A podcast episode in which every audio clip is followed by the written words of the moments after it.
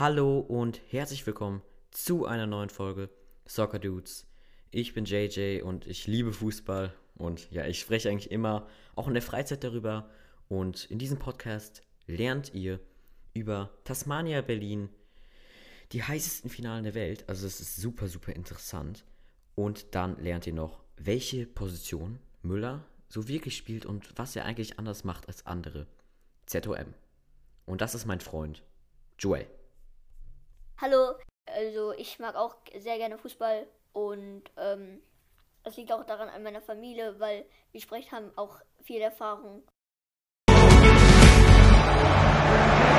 Traum für 80 Millionen Deutsche kann in sieben Minuten wahr sein.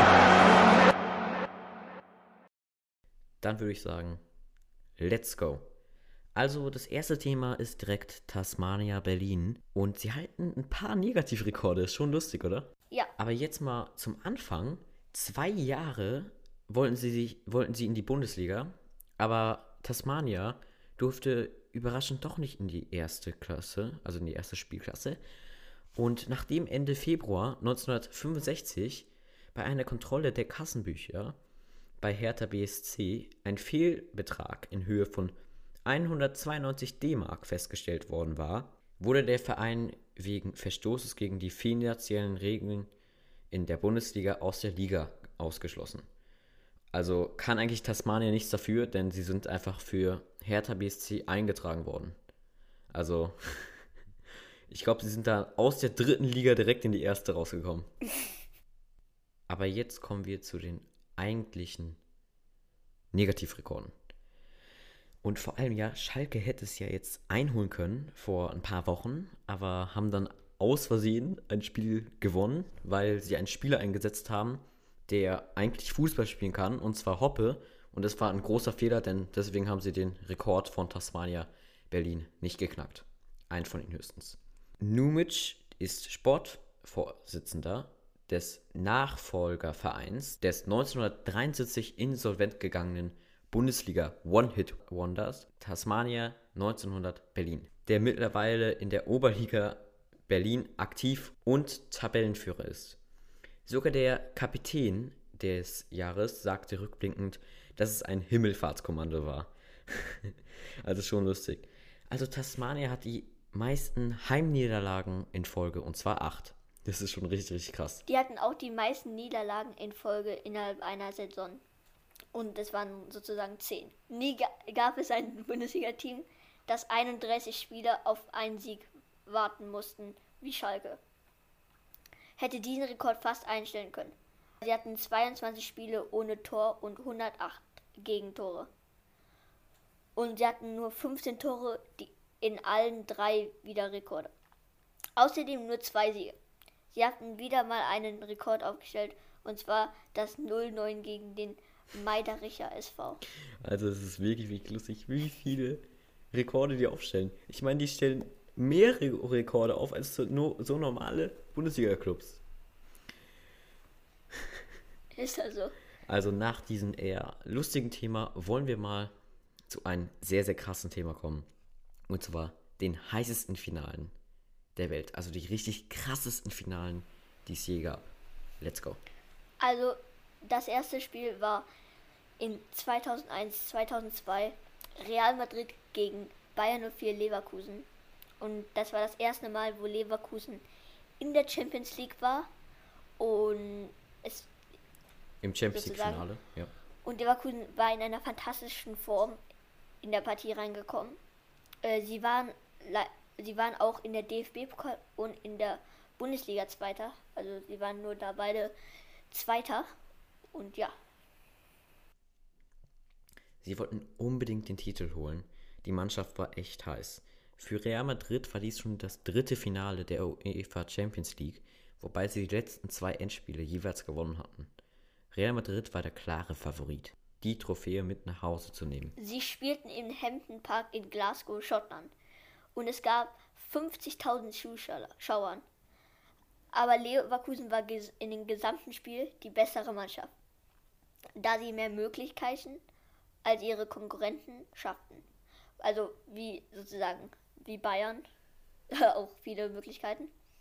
Ja, wie, wie Bayern gegen PSG. Also es, es nervt mich immer noch, dass sie es nicht geschafft haben. Ja, also es nervt wirklich. Ja, als ob die es gestern nicht geschafft haben. Aber ja.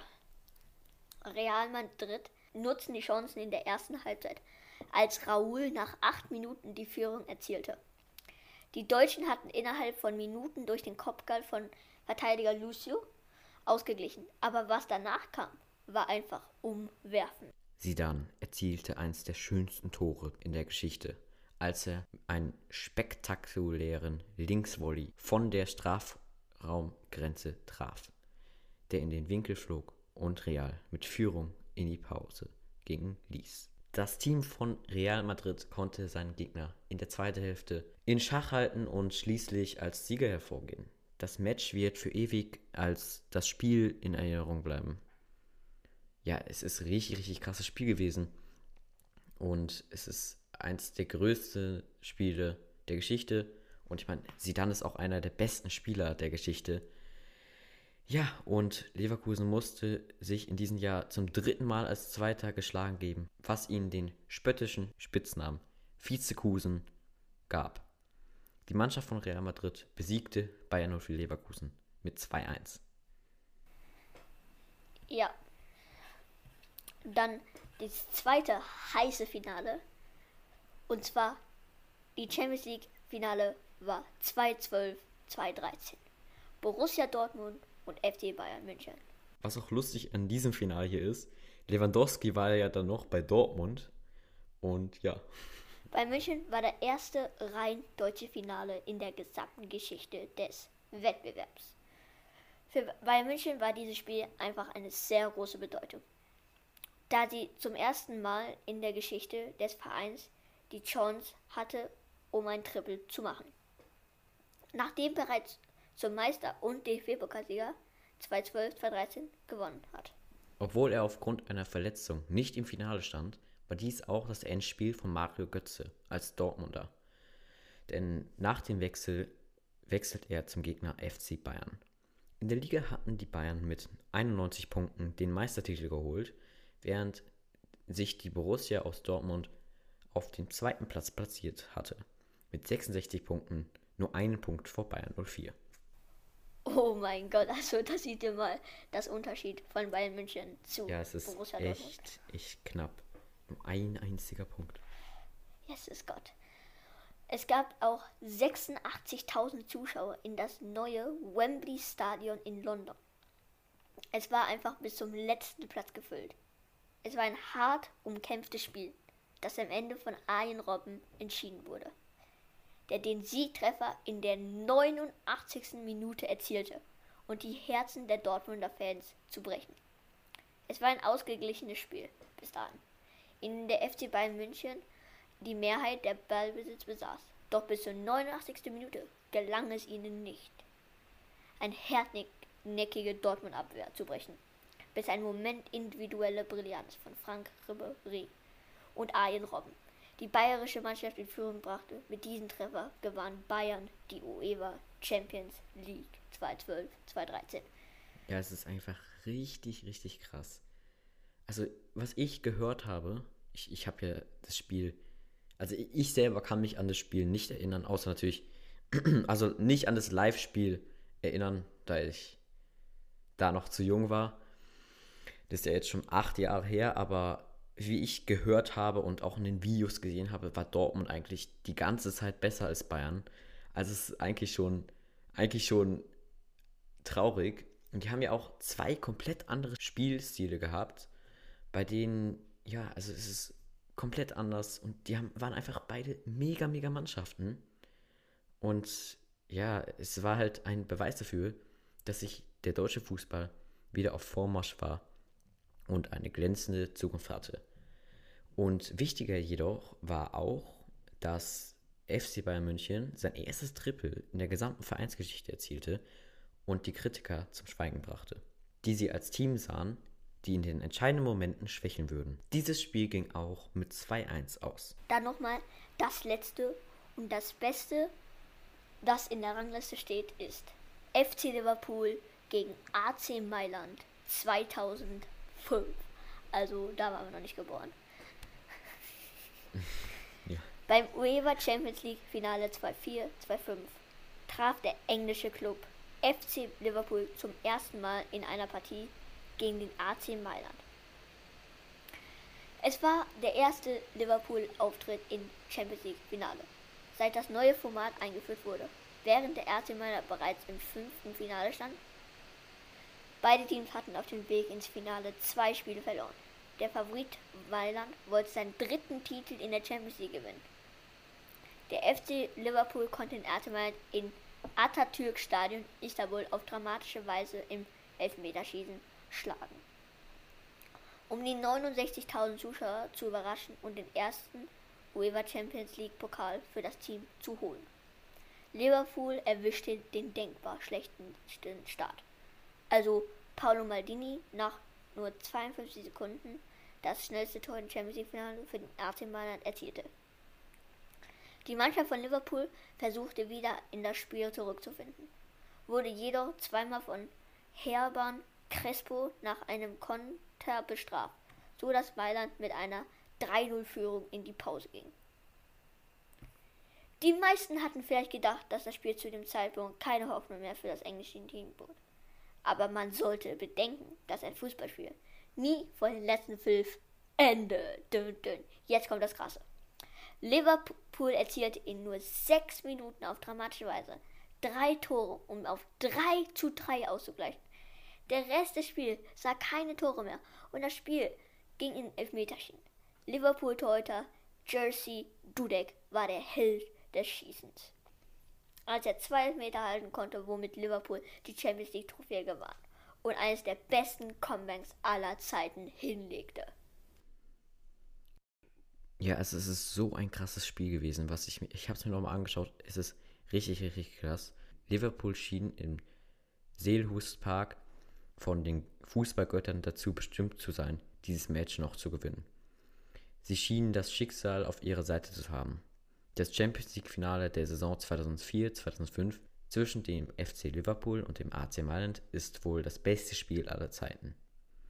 Die Fans im Stadion haben am 25. Mai 2015, am 25. Mai 2005 etwas wahrhaft Magisches erlebt. Kommen wir auch Okay, noch.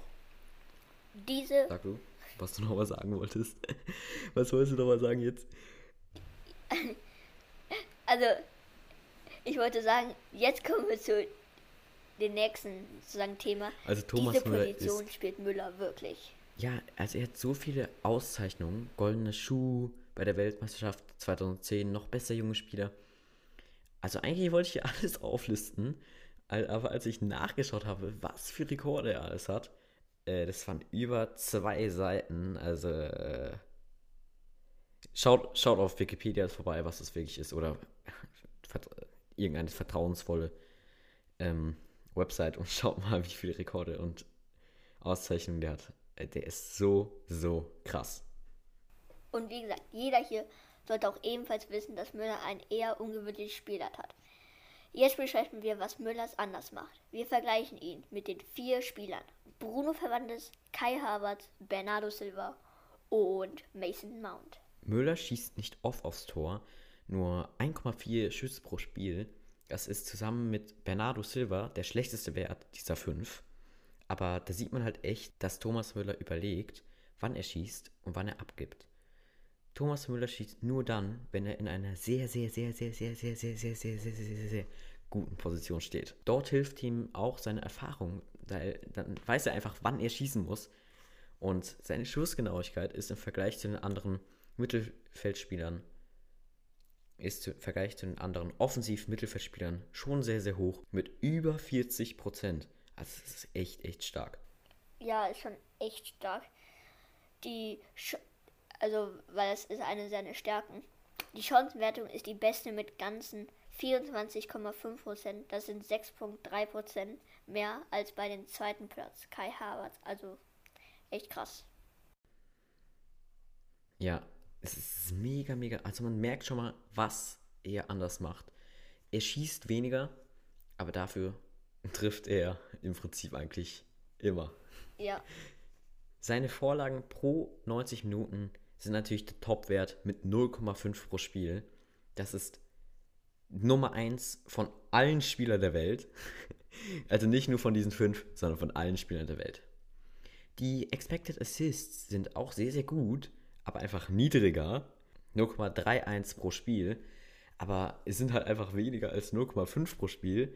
Das liegt natürlich daran, dass vorne ein Robert Lewandowski steht und der macht halt auch ein paar Sachen rein, die nicht jeder trifft. Und deshalb sind die Expected Goals Wert niedriger als der eigentliche Wert. Und er hat halt einfach übernormal, er hat einfach übernormal viele Ballkontakte im gegnerischen Strafraum. 5,4 pro Spiel. Das sind 1,6 mehr als der zweite Bernardo Silva. Und deshalb passt er auch viel im gegnerischen Strafraum. Dort ist er nicht so weit entfernt von Bruno Fernandes, aber immer noch mega, mega hoch mit 5,7. Er weiß auch einfach genau, wo er hinspielen muss, dass es einfach den Gegner halt, äh, halt gefährlich macht. Daher erkläre ich mich auch die na, na, eher semi-gute Pässe ins letzte Drittel, weil er meistens nur dort spielt, wo es die Gegner halt verletzt, also sozusagen, also sozusagen wehtut, dass die vielleicht ein Tor schießen oder so. Ja, er bekommt halt auch am meisten Schlüsselpässe, was sehr wichtig für ihn ist.